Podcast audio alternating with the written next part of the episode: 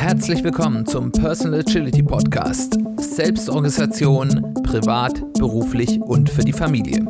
Ich bin Simon Kleiber.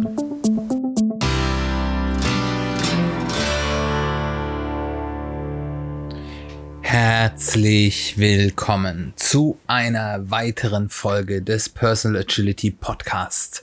Schön, dass du wieder eingeschaltet hast. Schön, dass du wieder dabei bist. Worum geht's heute? Heute sind wir beim zweiten Teil unserer Serie, einer der Serien, die uns ja dieses Jahr durch das Jahr begleitet, über persönliche Finanzen und wie ich die agil oder unter der Nutzung von agilen Methoden und Grundsätzen gestalten kann. Das Thema unserer heutigen Folge ist Finanzen sichtbar machen. Was bedeutet das? Ein wichtiges Prinzip der Agilität ist es ja, Arbeit sichtbar zu machen. Das heißt, dass ich die Dinge, die bei der, also im, im Unternehmenskontext in einer Firma oder einer Abteilung oder einem Team passieren, sichtbar mache, was dort zurzeit gearbeitet werden muss, wer woran ist, wer wie stark ähm, ja, ausgelastet ist, äh, was für Abhängigkeiten es da gibt, aber auch welche Arbeiten zum Beispiel geplant sind, anstehen, dringend notwendig sind, wie die priorisiert sind und so weiter und so fort. Ähm, in der persönlichen Agilität ist das im Prinzip das Gleiche. Welche Aufgaben habe ich? Wo bin ich dran? Was für Abhängigkeiten habe ich? Was steht an? Das ist im, im Prinzip in der persönlichen Agilität ja das Gleiche. Und ähm, Genau das gleiche kann man auch mit Finanzen machen. Ähm, warum? Wir haben bei der Finanzsituation, die man selbst hat, eigentlich genau das gleiche wie mit Arbeit, zumindest insbesondere Arbeit der nicht angreifbaren Form. Wir haben nämlich das Problem, ich habe das ja schon ein paar Mal äh, berichtet, aber ich will das jetzt trotzdem noch mal kurz ausführen. Ja, das Problem, dass wir Menschen mit unserem, ich sage immer unserem Jäger- und Sammlergehirn nicht sehr gut darauf optimiert sind, abstrakte Dinge schnell zu begreifen. Wir müssen, um abstrakte Dinge zu begreifen, unser langsames Denkensystem, also das, was wir möglichst selten benutzen, also wo wir auch bewusst mit viel Anstrengung benutzen müssen, starten. Und das macht unser Jäger- und Sammlergehirn sehr ungern. Das geht gerne auf das intuitive, schnelle Denksystem. Und ähm, das ist sehr schlecht darin, abstrakte Dinge zu begreifen, sei es eben abstrakte Arbeit im Computer oder seien es abstrakt Finanzzusammenhänge, wo wir eben nicht mehr die Scheine vor uns liegen haben oder die äh, Kaurimuscheln als äh, Währungsmittel, äh, sondern eben irgendwelche Einsen und Nullen auf irgendwelchen Computern von irgendwelchen Banken. Ähm, das heißt, das Ziel ist das gleiche wie beim Sichtbarmachen von Arbeit ist das Ziel beim Sichtbarmachen von Finanzen, dass wir es unserem Gehirn erleichtern, unsere aktuelle finanzielle Situation und unsere aktuellen finanziellen Zusammenhänge intuitiv zu begreifen und damit eben besser und schneller damit umgehen zu können, weil wir eben einfach in einer grafischen, visuellen Darstellung viel besser auch in Mustererkennung zum Beispiel sind. Äh, und das ist ja ein ganz wichtiges äh, Mittel, was wir brauchen, um gute Entscheidungen zu treffen und vor allem eben, um dieses Wissen auch zugänglich zum Lernen zu machen, dass wir in der Lage sind, dann aus unserer Situation auch zu lernen und unsere Erfahrungen zu ziehen, um eben in unserem Umgang mit Geld und unseren Finanzen immer besser zu werden. Wie mache ich das? Um das sichtbar zu machen in irgendeiner Form, muss ich es erstmal zusammentragen. Und das ist gar nicht so einfach, wie man denkt. Ich habe das auch, als ich damit gestartet habe, vor na, zweieinhalb Jahren ungefähr, ähm, habe ich auch gedacht, naja, das kann ja kein so großer Aufwand sein. Da schaut man mal ein bisschen in die Kontoauszüge und dann wird es schon irgendwie alles klar sein. Ich habe aber festgestellt, dass das allein das Zusammentragen der Arbeit, äh, der, der, der, der finanziellen Situation doch einiges an Arbeit ist. Und deswegen möchte ich euch so ein bisschen so ein Stufenkonzept vorstellen, an dem ihr euch entlanghangeln könnt, um eine gute Übersicht zu bekommen. Das erste, worüber ihr nachdenken solltet oder die, was ihr für euch klären solltet. Und bereits da ist etwas, was die meisten Personen nicht beantworten können, ist die Frage, was ist meine aktuelle Vermögenssituation? Wenn ich, ich würde mal sagen, 100 Leute befrage, was ist dein aktuelles Vermögen, könnten mir mindestens 90 bis 95 Prozent darauf keine halbwegs konkrete aktuelle Antwort geben. Vielleicht ein paar können sagen, ich habe kein Vermögen. Äh, und ganz einige wissen vielleicht grob, was sie im Vermögen haben, aber die allermeisten würden da mit den Achseln zucken oder nur eine ganz grobe Hausnummer sagen können, die häufig wahrscheinlich auch gar nicht richtig ist. Um das zu tun, muss ich mir zwei Dinge überlegen. Und ich, das muss man auch nicht jeden Tag machen. Ich mache das persönlich einmal im halben Jahr, einmal zum Jahreswechsel und einmal zum Halbjahreswechsel. Ähm, da habe ich mir dann so eine Excel-Tabelle gebaut, wo ich mir das aufschreibe. Damit kann ich eben auch sehen, wie entwickelt sich das. Die erste Frage, die ich stellen muss, ist, welche Schulden habe ich? Was gehört dazu alles? Dazu gehören in erster Linie zum Beispiel Konsumschulden. Also habe ich zum Beispiel irgendetwas auf Raten gekauft, was ich zurückzahlen muss. Irgendwie mir den Fernseher oder auch das Auto ähm, auf, in, in, in einem Ratenvertrag gemacht. Äh, das sind Schulden. Dann habe ich auf der anderen Seite unter Umständen, wenn ich mir ein Haus gekauft habe und es noch nicht komplett abbezahlt habe, habe ich Hypotheken. Auch das sind Schulden. Dann gibt es aber auch noch andere Sachen, wie zum Beispiel, ich muss einen Studienkredit oder BAföG zurückzahlen. Äh, oder irgendwelche anderen Kredite. Ich habe äh, Investitionen getätigt, zum Beispiel wenn ich selbstständig bin und habe dafür einen Kredit von der Bank aufgenommen, den ich zurückzahlen muss.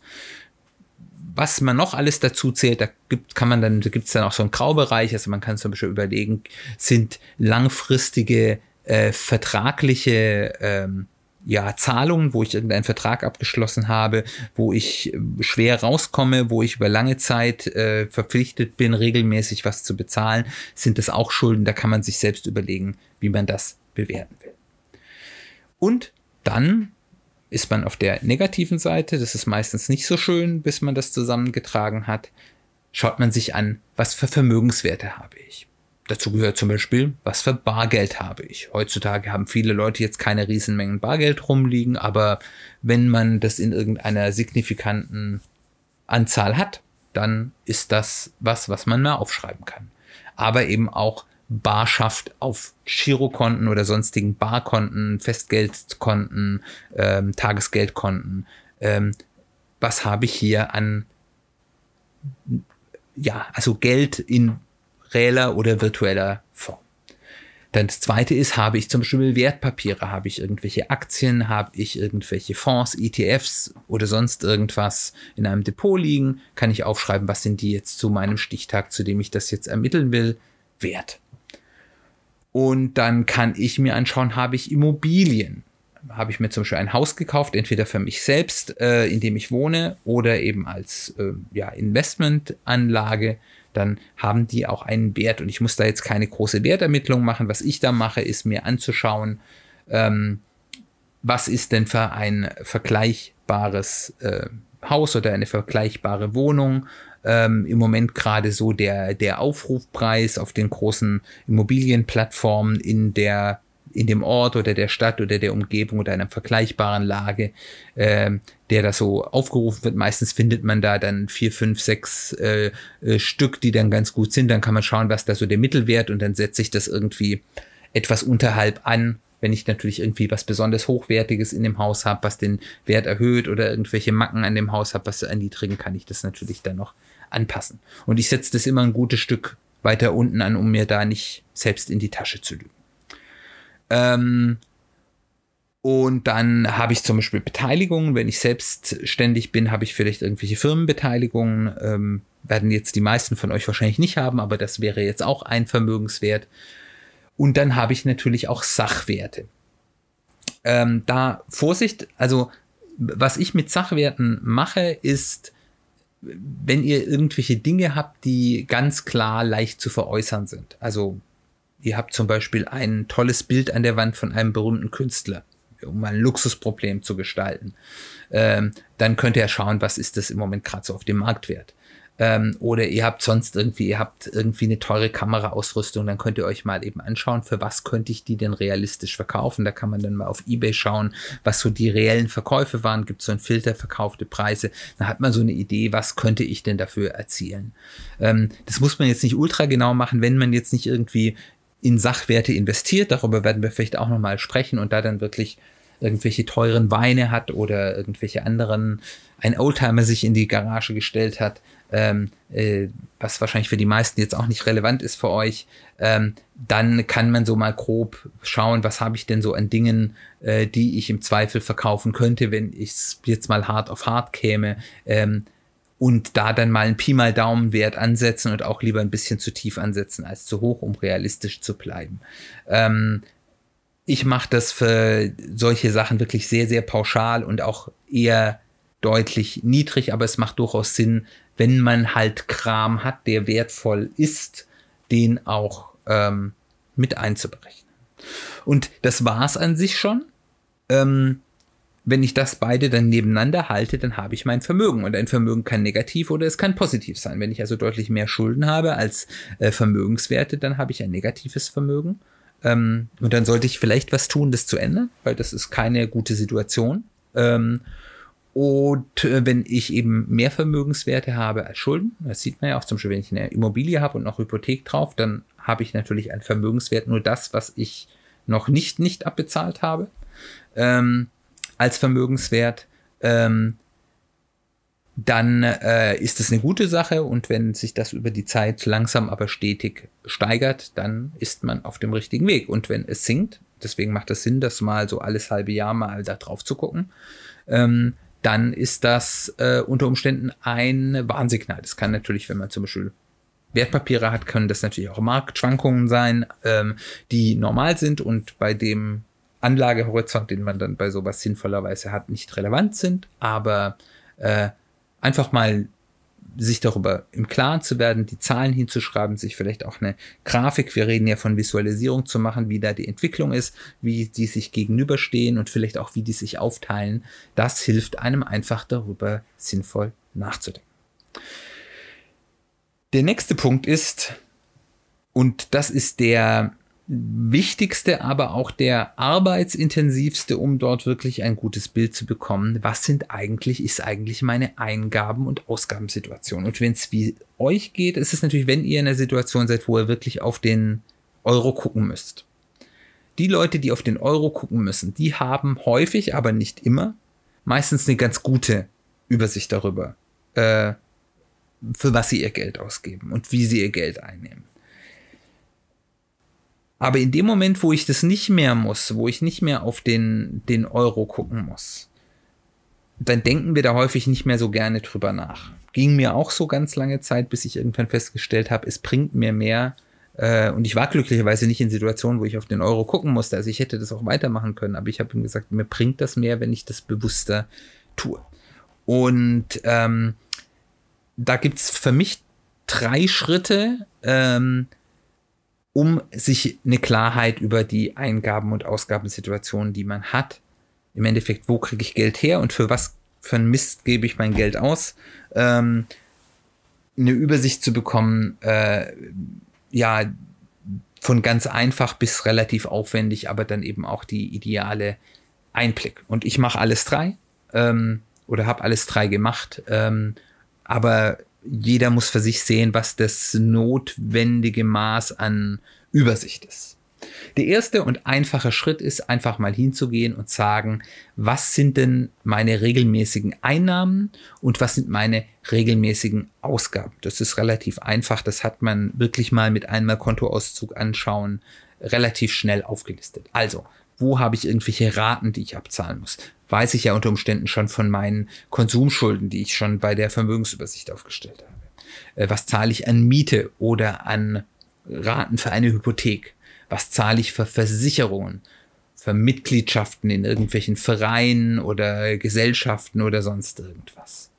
Ähm, Fitnesscenter, ähm, sonstige regelmäßige Ausgaben, Netflix, äh, Spotify, 10.000 Zeitschriftenabonnements, was immer man so, für was immer man so regelmäßig sein Geld ausgibt.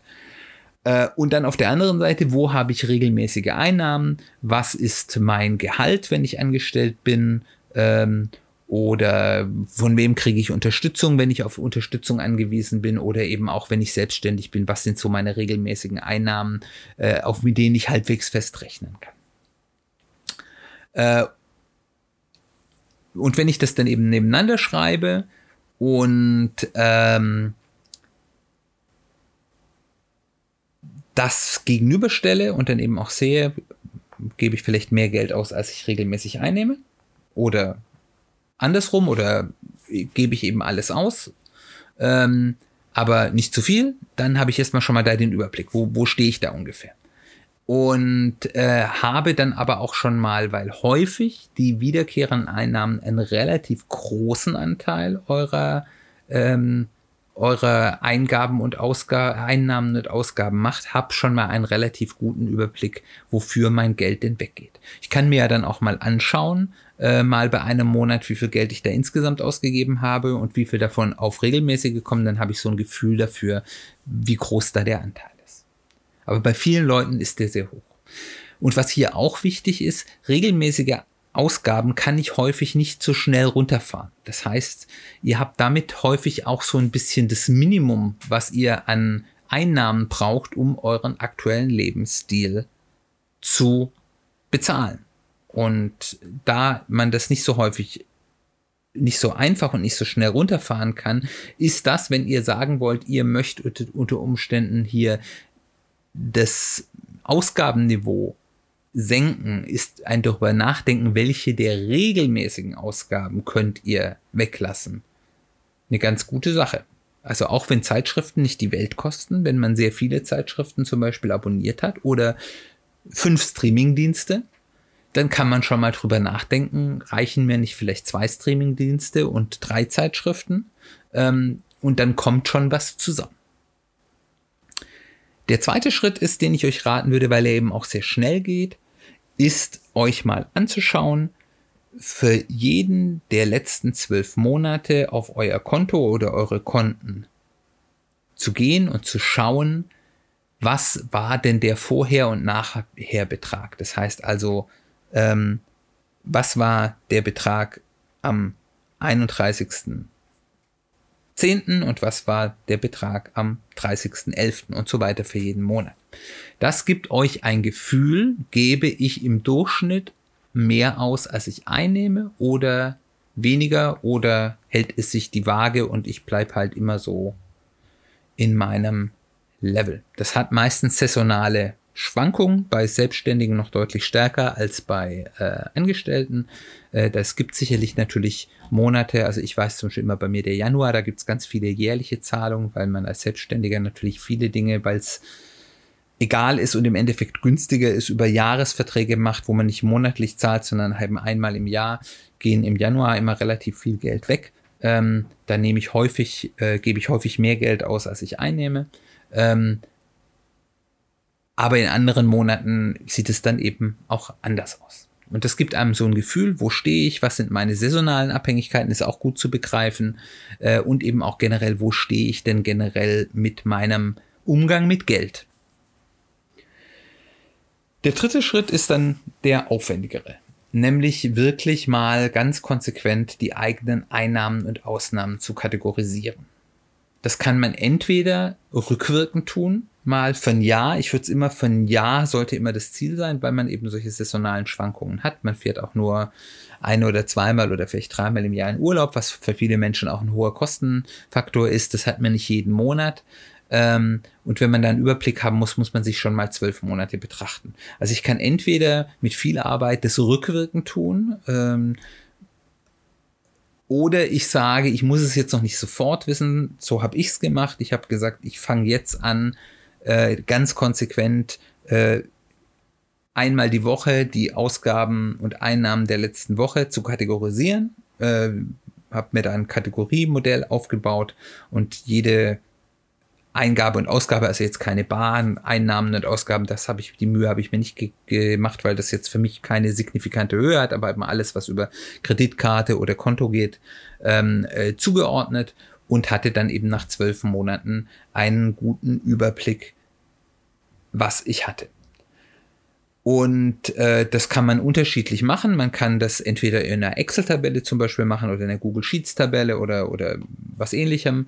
Äh, damit habe ich auch angefangen. Oder man kann sich ein Haushaltsbuchprogramm nutzen. Da gibt es unterschiedliche. Ich habe die nicht eingesetzt, von daher kann ich euch da keins empfehlen, aber das ist auf jeden Fall auch kein schlechter Weg dafür, weil die häufig auch so Importfunktionen haben, wo man dann eben direkt schon die Kontoauszüge importieren kann und die dann nur noch zuweisen muss. Äh, ich habe mir dann irgendwann, als mir Excel nicht mehr gereicht hat, dann eine eigene Lösung gestrickt. Das ist halt der Vorteil, wenn man selbst programmiert. Ähm, das ist sicherlich jetzt nicht für jeden die empfehlenswerte Lösung, aber es, es gibt dort viele Möglichkeiten. Und im Endeffekt kategorisiert ihr das, wie fein ihr das kategorisiert, müsst ihr euch überlegen, was ist der, das Level an, an Genauigkeit, das ihr braucht, auch was muss da alles rein? Also wie gesagt, ich habe für mich entschieden, das, was ich an Bar ausgebe, äh, muss ich nicht kategorisieren. Da muss ich jetzt nicht anfangen, Kassenzettel zu sammeln, äh, sondern ich mache das wirklich nur anhand von Kontoauszügen und Kreditkartenabrechnungen. Ähm, und ähm, aus diesen Daten könnt ihr euch dann eben auch Grafiken machen. Das habe ich auch gemacht dann in Excel wo ich mir dann einfach mal ein paar Tortendiagramme gebaut habe, wo dann wirklich aufgezeigt wird, für was für ein Mist gebe ich eigentlich mein Geld aus. Und ich kann euch sagen, das war relativ heilsam. Ähm, zum einen, wo man es bei ein paar Sachen abgestellt hat und bei anderen, wo man sich dann halt auch einfach ehrlich gemacht hat und gesagt hat, ja, okay, ich gebe dafür so viel Geld aus, zum Beispiel für bestimmte Hobbys. Und ich dann mit mir gerungen habe, ist es okay? Und dann habe ich vielleicht auch bei manchen Sachen gesagt, es ist okay. Oder ich habe gesagt, ich will es vielleicht ein bisschen minimieren, aber es ist okay, das ist wichtig für mich und ich möchte das gerne so. Äh, aber ich habe dann, ich konnte dann nicht mehr mir selbst in die Tasche lügen und sagen, naja, da gibst du ja nur mal hier ein bisschen da und da ein bisschen Geld aus, weil ich gesehen habe, wie stark sich das dann eben auch geleppert hat. Der nächste Punkt, wenn ich diesen Grad an Übersicht habe, ist mir selbst darüber im Klaren zu werden, was sind meine, und es gibt jetzt leider da keine so schönen Worte äh, im, im Deutschen, meine Assets und meine Liabilities. Die deutsche Übersetzung wäre aktiver und passiver. Ich glaube, das ist noch deutlich weniger zugänglich. Ähm, aber um das einfach zu machen, was sind meine Assets? Meine Assets sind welche Dinge in meinem Leben, bringen mir potenziell Geld und welche kosten mich Geld.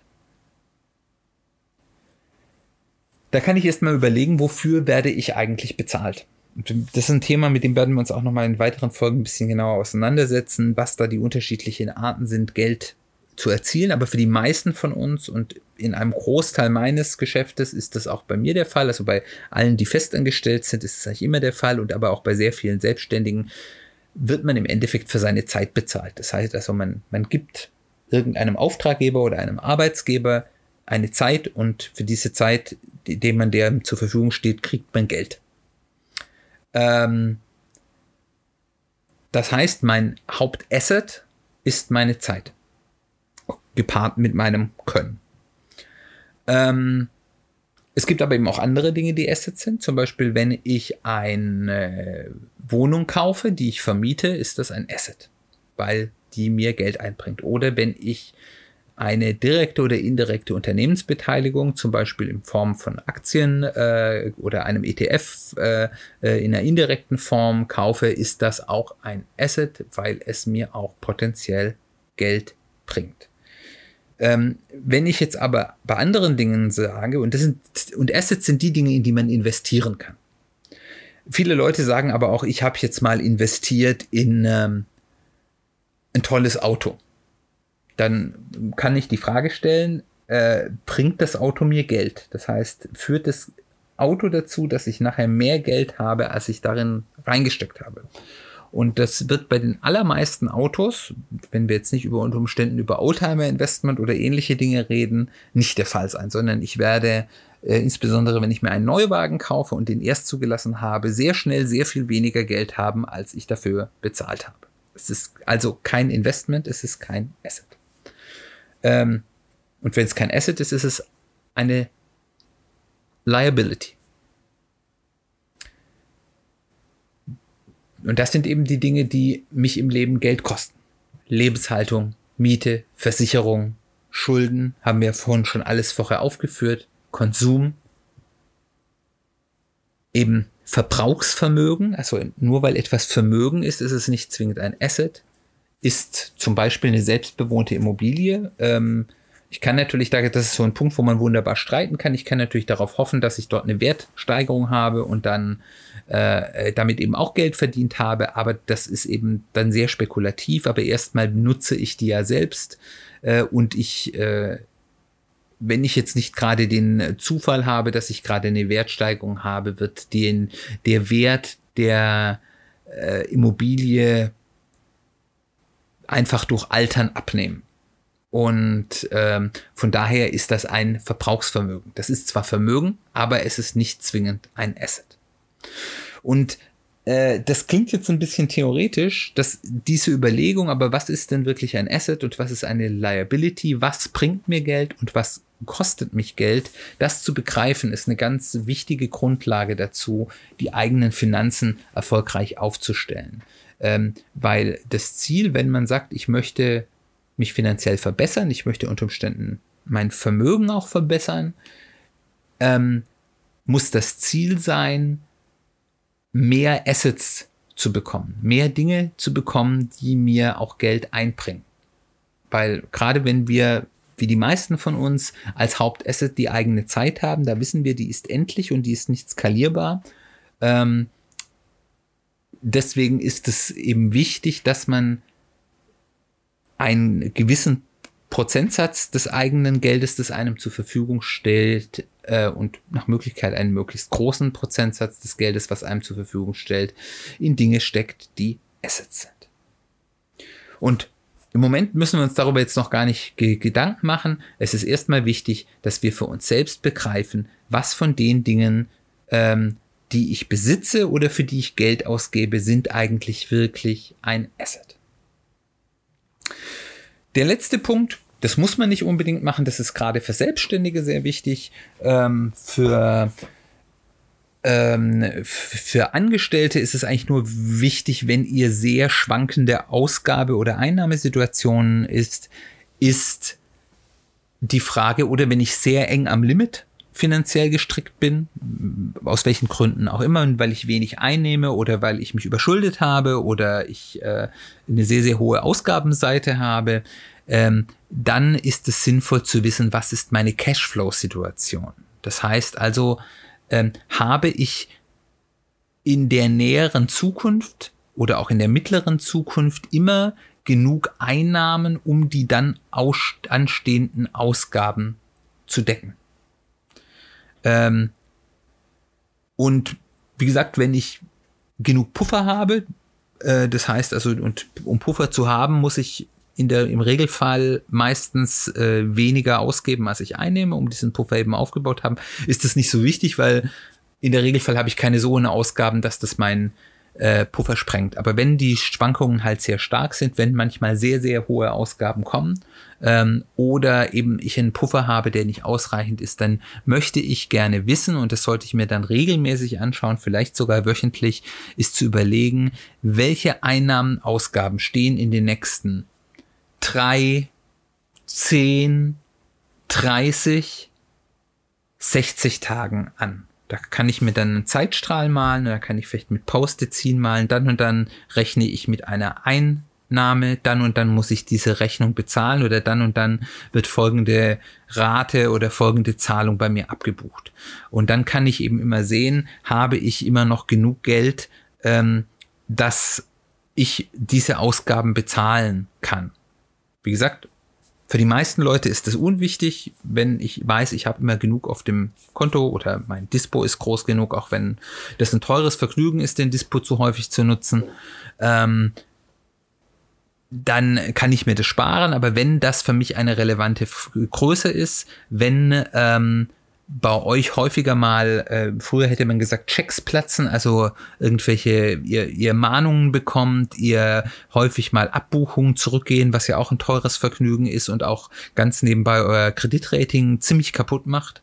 Ähm, dann solltet ihr euch überlegen, ob ihr euch da mal so eine, so ein, da kann man sich auch ein Board bauen im Endeffekt, wo man sagt, man hat diese Zeitabfolgen und dann Zettel hinklebt mit bekannten Einzahlungen und Auszahlungen. Und ich sage euch, allein dadurch, dass ihr das tut und danach schaut, werdet ihr dieses Problem ganz schnell in den Griff kriegen, weil ihr es euch damit bewusst macht. Man könnte auch sagen, schmerzhaft bewusst und ihr viel eher etwas dafür tun werdet, diese Situation zu ändern. Was mache ich jetzt nun mit all diesen Informationen, die ich gesammelt habe und im Idealfall auch irgendwie in irgendeiner Form visualisiert habe? Ähm, das erste ist, ich habe ein realistisches und begreifbares Bild meiner Finanzsituation. Und wie ich vorher schon gesagt habe, ich wette mit euch, der aller, aller, aller, allergrößte Teil der Menschen in diesem Land, arm oder reich, hat keine realistische, begreifbare, aktuelle Bild der, Bild der eigenen Finanzsituation. Das sind meistens so Annahmen, grobe Pi mal Daumen Abschätzungen und die sind häufig liegen häufig falsch. Ich vermute, bei vielen sind sie häufig zu schön gefärbt. Es gibt sicherlich, das ist sicherlich auch eine Persönlichkeitsfrage, Leute, die's, die auch dann überpessimistisch sind, aber ich glaube, richtig sind sie bei sehr vielen nicht. Dann, was ist meine Vermögenssituation, wissen wir. Die kann ich beobachten dann über Zeit, wie ich das mache. Also alles halbe Jahr oder alles Vierteljahr, je nachdem, wie ihr das gerne machen wollt, wie entwickelt die sich? Und dann kann ich mir überlegen, was bedeutet das für mich, auch langfristig. Also gerade wenn ihr nicht mehr ganz jung seid, muss man ja auch irgendwann mal an Altersversorge denken. Ähm, wenn ihr jetzt nicht in der Situation seid, dass ihr auf eine großzügige Beamtenpension oder ähnliches hoffen könnt, ist egal, ob ihr selbstständig seid oder angestellt, ist die Wahrscheinlichkeit relativ hoch, dass ihr irgendwie noch was dafür tun müsst, um euch einen angenehmen Lebensabend zu machen, äh, weil ich glaube, so einfach wie die aktuelle Rentnergeneration wird jetzt hier meine Generation X und später Generationen es nicht mehr haben. Ähm, von daher ist es eben sinnvoll, darüber nachzudenken, was bedeutet das für mich und wie kann ich damit umgehen. Aber dazu muss ich sie eben erstmal kennen und ich muss sie beobachten können, um daraus zu lernen. Wenn ich weiß, was meine regelmäßigen Ein- und Ausgaben sind, kann ich darüber nachdenken, ist es gut so? Habe ich eine ähm, sinnvolle Ein- und Ausgabenstruktur oder muss ich sie verändern? Gebe ich vielleicht Geld für Dinge aus, die Quatsch sind? Und wenn man das das erste Mal macht, ich kann euch sagen, man gibt für sehr viel Quatschgeld aus. Also allein, was ich noch an irgendwelchen Versicherungsverträgen oder sonstigen Abos haben, die ich nicht auf dem Blick hatte und oder wo ich zu faul war, die zu kündigen, das hatte ich dann einmal im Überblick und dann habe ich mich mal einen Nachmittag hingesetzt und habe den ganzen Mist gekündigt und das hat mir richtig viel Geld gespart. Weil das waren alles keine großen Summen, aber in der Summe war das schon einiges. Ähm, dann kann man sich eben auch so Notfallpläne machen was kann ich denn, wenn es mal schlecht läuft, kurz und oder mittelfristig runterfahren? Ähm, dass ihr euch vielleicht so eure Ausgaben, insbesondere die regelmäßigen Ausgaben, so in drei Töpfe einteilt. Ähm, rot brauche ich auf jeden Fall. Entweder, also ich brauche sie, ich kann sie nicht stoppen, weil ich diese Ausgaben treffen muss. Also zum Beispiel ähm, ich brauche irgendeine Wohnung oder eine Krankenversicherung brauche ich auch irgendwie, muss ich auch irgendwie bezahlen.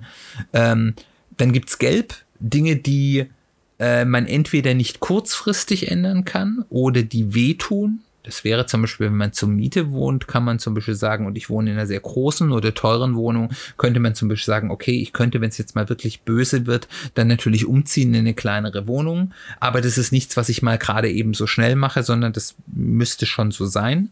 Äh, müsste, da müsste schon sehr schlimm sein.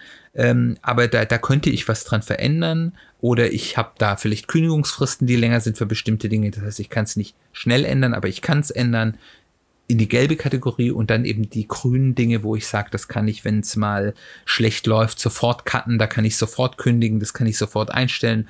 Das mache ich zwar gerne, aber das tut mir jetzt auch nicht wirklich weh, wenn ich das, diese Ausgabe einspare. Das sind dann auch immer die Punkte, wo man dann auch mal drüber nachdenken kann, ob man sie denn wirklich braucht. Und daraus folgend könnt ihr dann herleiten, wie viel Puffer brauche ich denn für drei, für sechs, für zwölf schlechte Monate, wenn ihr euren Job verliert, wenn, wenn ihr selbstständig seid, mal die Auftragslage nach unten geht. Ich meine, wir sind gerade jetzt ein knappes Jahr in einer Pandemiesituation, was für große Auswirkungen das in bestimmten Wirtschaftsbereichen vollkommen unvorhersehbar haben kann. Das dürften wir jetzt alle begriffen haben. Ähm, das heißt also, davor ist niemand gefeit. Und wenn ich eben weiß, was für Puffer brauche ich, um eben mal einige Monate oder auch bis zu einem Jahr durchzukommen und dann eben geregelt meine Ausgaben runterfahren zu können, ähm, ist eine wertvolle Geschichte und dann kann ich diese Puffer nämlich aufbauen in den guten Zeiten, dass ich sie, wenn es mal schwierig wird, habe. Ich weiß, ob ich mehr Geld einnehme, als ich ausgebe, ob ich dem ersten Grundgesetz des wirtschaftlichen Handelns, wie wir das in der letzten Folge ja so schön besprochen haben, ähm, ja, entspreche. Und wenn ich das nicht tue, dann weiß ich, dass ich was ändern kann und muss auch weiß auch, wie viel ich da ändern muss, um in ein positive, äh, in das Positive zu geben. Dann eben durch die Kategorisierung auch gebe ich das Geld eigentlich so aus, wie ich das will, weil auch mir ging das so. Ich habe teilweise viel zu viel Geld in Dingen, in Bereichen ausgegeben, wo ich das eigentlich gar nicht wollte. Das heißt, habe ich eine sinnvolle Ressourcenallokation, gebe ich das Geld dort aus, wo es mich entweder weiterbringt oder mir maximale Freude bereitet. Da kann man dann mit, mit Budgets arbeiten, dass man sagt, man gibt sich für bestimmte Themen bestimmte Budgets, wie hart man das macht. Ich bin persönlich für mich kein Freund von harten Budgets, aber für manche Leute ist das hilfreich.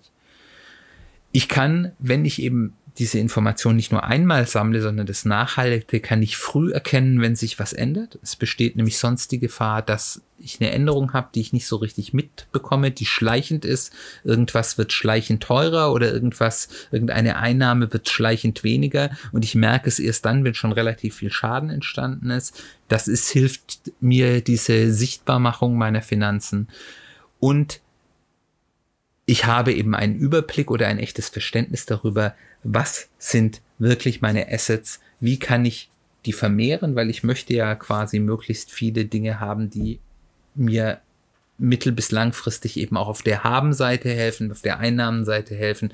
Und wenn ich mein Vermögen aufbauen will, dann muss ich die Assets vermehren. Das ist der einzige Weg. Und ich kann mir auch überlegen, in welchem Tempo muss möchte ich das tun. Das ist ja auch eine Entscheidungsgeschichte. Man kann ja sagen, okay, ich möchte jetzt zum Beispiel meine Leben. Es gibt ja diese Frugalisten, äh, die sagen, ich, ich lebe ultra bescheiden und stecke alles meines übrig gebliebenen Geld in eine Vermögensanlage und komme dann eben relativ bald irgendwo dahin, dass ich dann auf Einnahmen gar nicht mehr angewiesen bin, weil ich ja eh niedrige Lebenshaltungskosten bin. Bin ich jetzt kein Anhänger von, aber man kann eben eine bewusste Entscheidung Braun, wie viel meiner mir zur Verfügung stehenden Ressourcen setze ich eben in den Aufbau von Assets, was eben nachher unter Umständen mir später das Leben leichter macht, jetzt aber vielleicht schwerer. Und wie viel möchte ich eben jetzt auch in mein Leben investieren. Und ich sage da nicht, da gibt's total falsch und total richtig. Ich denke, die Extreme sind da in beiden Fällen nicht die idealen Punkte, aber ist es gut, wenn man sich darüber Gedanken macht und eine bewusste Entscheidung trifft. Und last but not least, wirklich sich bewusst werden, habe ich eigentlich ein Cashflow-Problem? Habe ich wirklich das Problem, dass ich häufig Zahlungen, die ich tätigen müsste, nicht tätigen kann? Äh, zerstöre ich da ganz effektiv mein, meine, meine Kreditwürdigkeit damit? Äh, und wie kriege ich das in den Griff? Und da kann eben eine solche Sichtbarkeit auch helfen. All das, so trocken das jetzt klingt, ist die absolute Basis, um mehr über das eigene finanzielle Verhalten zu lernen. Und ich prophezeie euch, ihr verhaltet euch finanziell anders, als ihr denkt. Und dann eben im zweiten Schritt das auch strategisch zu verändern. Und dort beginnt dann eben auch alles, was wir dann in den nächsten Folgen dieser Serie betrachten wollen. Ich hoffe, das Ganze war jetzt heute nicht zu trocken. Ich würde mich freuen, wenn ihr das ausprobiert, wenn ihr mir dann mal ein Feedback gebt, was ihr dabei gelernt habt, was für Überraschungen ihr erlebt habt. Ihr müsst mir natürlich nicht eure finanzielle Situation offenlegen, aber einfach mal so ein bisschen Erfahrungsbericht fände ich ganz super. Ihr könnt mich erreichen per Mail, über soziale Medien. Ähm, die Links sind alle in den Show Notes. Wenn dort, wo ihr Podcasts hört, es keine Shownotes gibt, auf der Website www.personal-agility-podcast.de gibt es für jede Folge einen Blogpost mit Kommentarfunktion. Da gibt es erstens alle Links zu den Kontaktmöglichkeiten oder als Kontaktmöglichkeit eben auch die Kommentarfunktion, äh, über die ihr dort einen Kommentar hinterlassen wollt.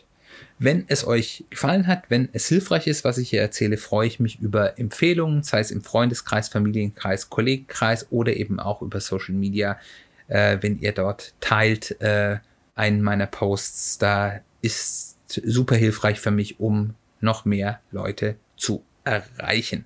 Dazu helfen mir auch Reviews, entweder auf eurer Podcast-Plattform oder auf Apple Podcast iTunes, die da so die wichtigste Plattform sind. Dann bleibt nur noch die Vorschau für die nächste Folge. Dort sind wir wieder auch in einer anderen dieser Serien, die uns dies durch dieses Jahr begleiten, nämlich der Selbstcoaching-Serie, ähm, in der ich verschiedene Coaching-Techniken, die sich zum Selbstcoaching eignen, ähm, vorstellen will. Und da geht es um einen Klassiker des Coachings, nämlich der Methode des inneren Teams. Ich würde mich total freuen, wenn du dann dort wieder einschaltest. Wir hören uns bald wieder.